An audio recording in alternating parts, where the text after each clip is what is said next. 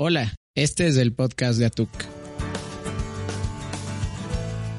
El número de navíos de carga registrados engañosamente en naciones diferentes a las de su país de origen se ha disparado desde 2002. La práctica se hace para evadir regulaciones ambientales, de trabajo y de seguridad impuestas en sus países al momento de desechar un navío y multiplica la contaminación de los océanos. En Estados Unidos se ha aprobado un plan para lanzar el mayor experimento forestal de dicho país, posiblemente del mundo. Controversialmente, el estudio permitirá talar un bosque completo para responder la pregunta de cómo se puede equilibrar la producción de madera con la conservación de la biodiversidad. Ensayos genéticos confirman que una tortuga gigante encontrada en una expedición en 2019 en la isla Fernandina del archipiélago de Galápagos, Ecuador, pertenece a una especie que los científicos habían pensado extinta hace más de un siglo. Bienvenidas y bienvenidos al podcast de Atuk, el show que combina ciencia, economía, ambiente, tecnología y sociedad la visión de Atug es redefinir la relación entre la humanidad y la naturaleza. Soy su anfitrión Andrés Nivelo y hoy vamos a hablar nuevamente con el economista Eric Ochoa Tocachi sobre su experiencia como CFO de Atug Consultoría Estratégica. Asegúrate de escuchar todo el programa para tener más detalles. Recibimos nuevamente a Eric Ochoa Tocachi. Eric es economista y el director financiero de Atug. Hoy va a compartirnos más detalles acerca de su trabajo en torno a la economía ambiental y a la sostenibilidad. Hola Eric, muchas gracias por estar aquí una vez más. Hola Andrés, un gusto estar nuevamente en el podcast de Arto. Eric, por favor, háblanos de la economía ambiental. ¿Qué es? No hay una respuesta única a esta pregunta. Digamos que en términos generales es una rama especializada de la economía que se encarga del estudio de los impactos que los seres humanos hemos tenido en la naturaleza. Impactos, por supuesto, negativos, pero también impactos positivos. La economía ambiental también trata de modelar si seguimos haciendo las cosas como estamos haciendo, qué va a suceder con la naturaleza y los bienes y servicios que nos presta. O, por el contrario, si cambiamos nuestros patrones de consumo y producción, ¿qué sucedería con los bienes y servicios que la naturaleza nos presta? Muchas gracias, Eric, por la respuesta. Podemos profundizar un poquito más. ¿Por qué debemos ver a la economía conectada con la naturaleza? No hay eh, ninguna forma de entender al mundo sin la relación que tenemos todos los animales con la naturaleza. Em, nosotros, los seres humanos, hemos sabido aprovechar y aprovechar bastante bien los servicios que nos, y bienes que nos presta la naturaleza, pero no hemos sabido darle el valor que debería tener, el valor que le corresponde. Hemos sabido aprovechar muy bien cada uno de esos servicios, pero los, los entendemos como servicios gratuitos, como servicios que no tienen un costo cuando en efecto sí tienen un costo, un costo eh, que muchas veces se puede expresar en términos de deterioro de esos mismos bienes y servicios que nos presta la naturaleza. Perfecto, muchísimas gracias por, la respuesta, Eric.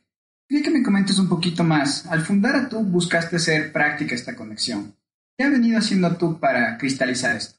Eh, en Atú tenemos el reto de darle un valor a los servicios y bienes que presta eh, la naturaleza, un valor que lo podamos expresar de la forma más eh, congruente posible en términos económicos o financieros.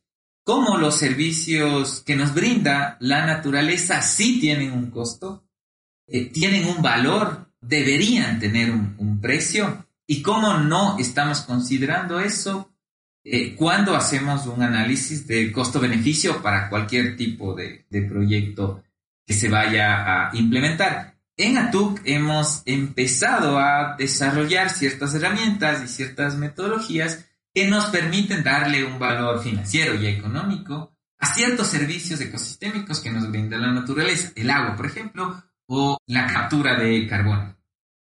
Perfecto, muy interesante, muy interesante todo lo que me comentas. Lo que están haciendo también me parece impresionante. Muchas personas son críticas con la filosofía de una economía verde. ¿Cómo abordas tú este aspecto? En efecto, existen muchísimas críticas y desde varios sectores a la economía verde, el desarrollo sostenible, la economía circular y demás.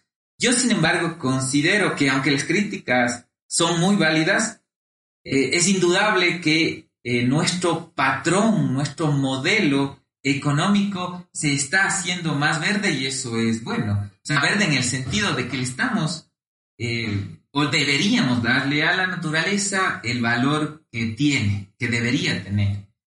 Em, hay muchísimas críticas en torno a que la economía verde, la economía circular, el desarrollo sostenible es un lavado de cara, es un greenwashing al capitalismo. Eh, quizás en efecto lo es, pero que ahora entendamos que la naturaleza nos, nos brinda servicios y que esos servicios tienen un costo que no son gratuitos, que nuestro impacto degrada la naturaleza, es importantísimo, es innegable que, es un cambio en el patrón. Quizás el cambio tenga que ser más fuerte y quizás eh, sí, en efecto, es, es, eh, greenwashing, pero personalmente eh, creo que es bueno que hablemos de sostenibilidad, de economía verde, de economía circular, etc. Me gusta mucho cómo abordas este aspecto, Eric. Quisiera comentarte, preguntarte algo. Conozco también que asesoras a empresas e instituciones públicas en planificación estratégica. ¿Qué errores y aprendizajes comunes has encontrado en este camino? Eh, creo que en el sector público, cuanto en el sector privado, tenemos un problema muy fuerte, no solo en Ecuador, y es que tomamos decisiones basadas en el instinto y no en evidencia. Creo que es fundamental que tengamos la información suficiente eh, y información de calidad, por supuesto, para tomar decisiones futuras. Imaginemos que somos un médico y que no diagnosticamos bien a nuestro paciente. Si no le diagnosticamos bien, no le vamos a dar la receta correcta. En el caso de las decisiones a nivel micro, cuanto a nivel macro, necesitamos tener información de calidad, necesitamos tener datos, necesitamos tener evidencia para tomar esas decisiones estratégicas de cara al futuro. En, Ecuador, los últimos años, eh, sí se han desarrollado muchas más herramientas que antes no las utilizábamos para los gobiernos locales los, los planes de desarrollo y ordenamiento territorial, por ejemplo, que sí son elementos que nos, que nos permiten tener clara cuál es la realidad de nuestro territorio para saber hacia dónde vamos. Em, en el sector privado también eh, hay muchos casos de empresas que sí desarrollan y generan información de calidad para saber hacia dónde deben ir. Em, las tecnológicas, las grandes tecnológicas, por ejemplo, recaban información que luego la procesan, por supuesto, que obtienen información valiosa, de calidad, que pueden eh, y que utilizan para tomar decisiones hacia dónde deben moverse. Eso creo que nos hace falta todavía desarrollar en, en Ecuador. Muy interesante, muy interesante la verdad. Ahora quería preguntarte, en cuanto a planificación territorial, ¿cómo podemos cambiar la mirada más tradicional de corto plazo hacia una planificación estratégica de largo plazo? Primero, pensando en que las cosas no van a cambiar de un año al otro. ni de un día al otro, por supuesto, ni de cinco años en, cinco años. Eh, las realidades y las, las brechas estructurales que tenemos cambian, en el mejor de los casos, de generación en generación. Si nosotros tenemos la perspectiva de que tenemos que armar un plan de desarrollo, un plan estratégico, un plan operativo para el próximo año y no hacia 20 años, no vamos a cambiar absolutamente eh, nada. Eh, China es un ejemplo súper interesante.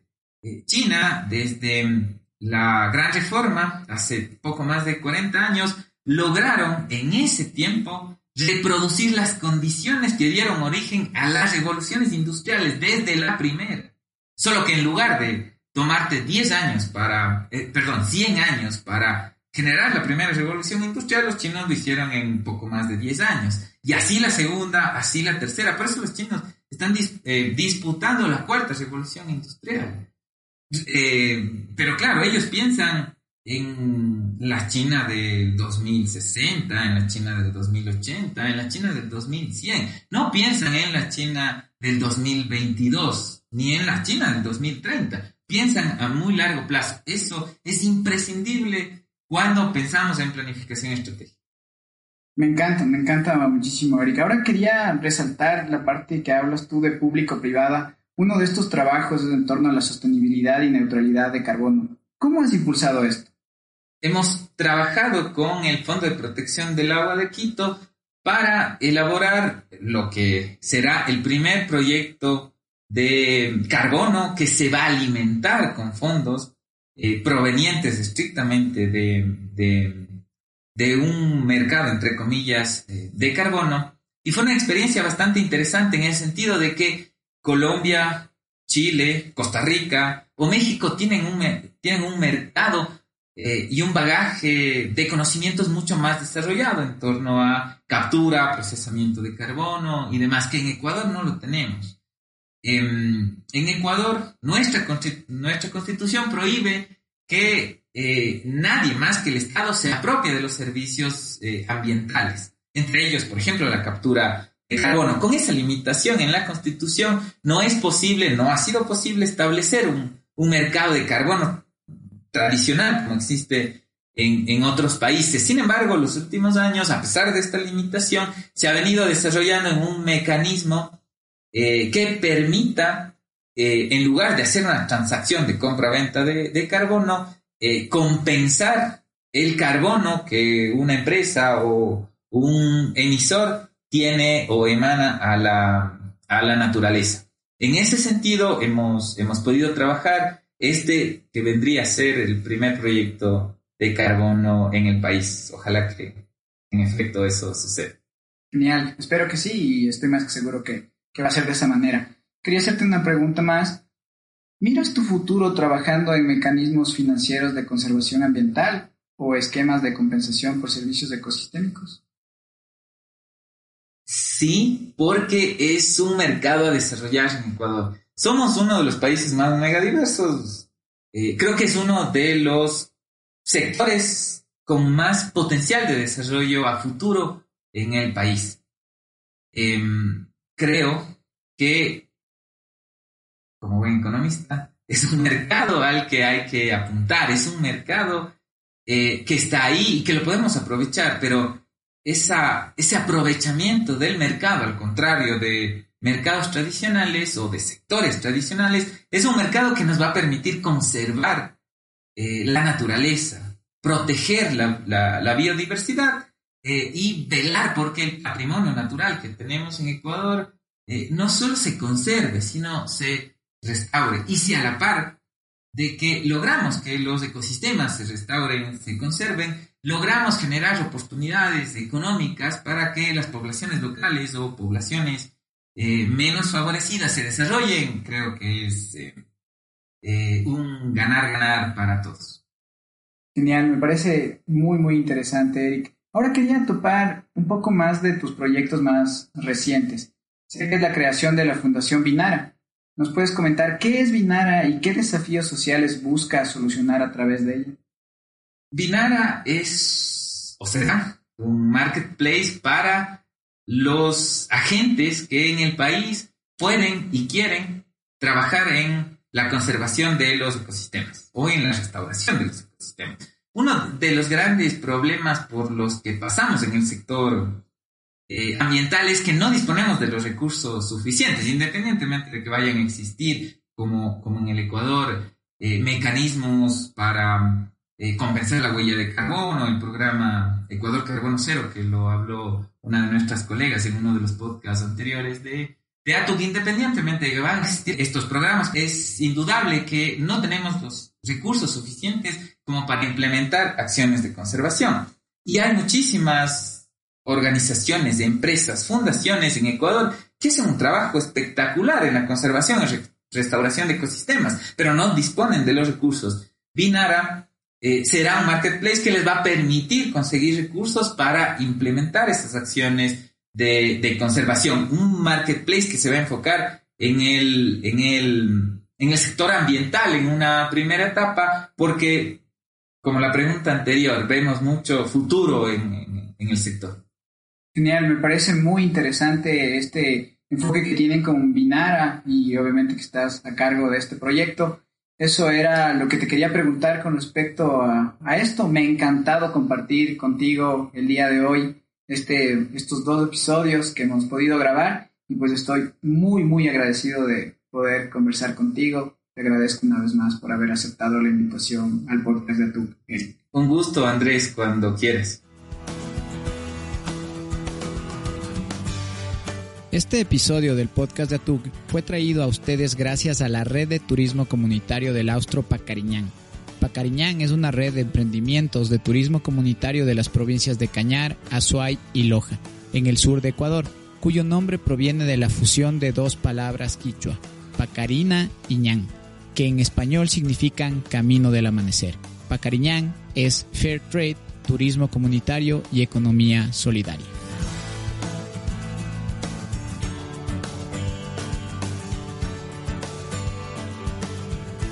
Estos son algunos mensajes clave que aprendimos el día de hoy en el episodio que acabamos de escuchar. No existe una manera de entender al mundo sin entender la relación que tenemos los animales con la naturaleza. Los seres humanos hemos aprovechado los servicios que nos presta la naturaleza, pero no hemos sabido darle el valor que debería tener. También aprendimos que en ATUC se desarrollan herramientas y metodologías que permiten darle un valor financiero y económico a ciertos servicios ecosistémicos que nos brinda la naturaleza, como el agua o la captura de carbono. De igual forma aprendimos que debemos empezar a tomar decisiones basadas en información de calidad y no en el instinto.